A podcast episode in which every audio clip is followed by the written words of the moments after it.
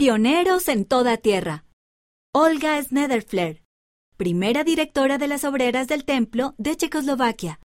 Por Lucy Stevenson Ewell. Revistas de la Iglesia. Basado en una historia real. Miró fijamente la imagen del templo que tenía colgada en la pared y suspiró. Si tan solo su familia pudiera ir al templo. Pero no había ningún templo cerca y salir de su país era muy difícil. Olga se había bautizado unos años antes, pero luego habían obligado a los misioneros a abandonar el país. A los miembros de la Iglesia ya no se les permitía asistir a las reuniones, ni siquiera podían hablar con otras personas en cuanto a su fe. Olga seguía viviendo el Evangelio al igual que su esposo Giri. Oraban y leían las escrituras, hacían las noches de hogar y enseñaban a sus hijos. Los domingos llevaban a cabo la reunión sacramental en su pequeño apartamento. Tenían colgadas muchas fotografías de templos. Cuando Olga y su familia se sentían solos, recordaban que había miles de miembros de la Iglesia por todo el mundo. Un día sucedió algo emocionante. El presidente Russell M. Nelson, presidente general de la escuela dominical, fue de visita a su país. Olga sonrió mientras estrechaba la mano del presidente Nelson. Luego, él le hizo una promesa especial. Hermana, algún día usted irá al templo. Olga sintió calidez en el corazón. Gracias, susurró. Pasaron los meses, luego los años. Olga miraba con anhelo las fotos de los templos que colgaban en la pared. Ir al templo parecía imposible.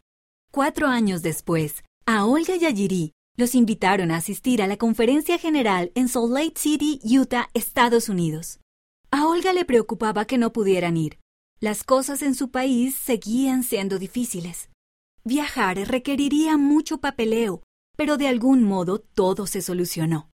Olga sintió mariposas en el estómago cuando el avión despegó rumbo a los Estados Unidos. Era un milagro. Olga y Giri fueron a la conferencia y escucharon al profeta pudieron ver la manzana del templo e ir al centro de visitantes. Pero lo mejor fue entrar en el templo. Vestida de blanco, Olga sentía que estaba en el cielo, mientras hacía promesas especiales con Dios. Incluso pudo sellarse a Giri. La promesa del presidente Nelson se había hecho realidad. Olga y Giri regresaron a casa. Con el paso del tiempo, las cosas en su país mejoraron. Por fin podían asistir a la iglesia y los misioneros pudieron volver a enseñar. Un día sonó el teléfono. Era el presidente Thomas S. Monson. Él llamó a Olga a ser la directora de las obreras del templo de Freiberg, Alemania. Giri sería el presidente del templo. Olga sonreía con su largo vestido blanco dentro del templo de Freiberg.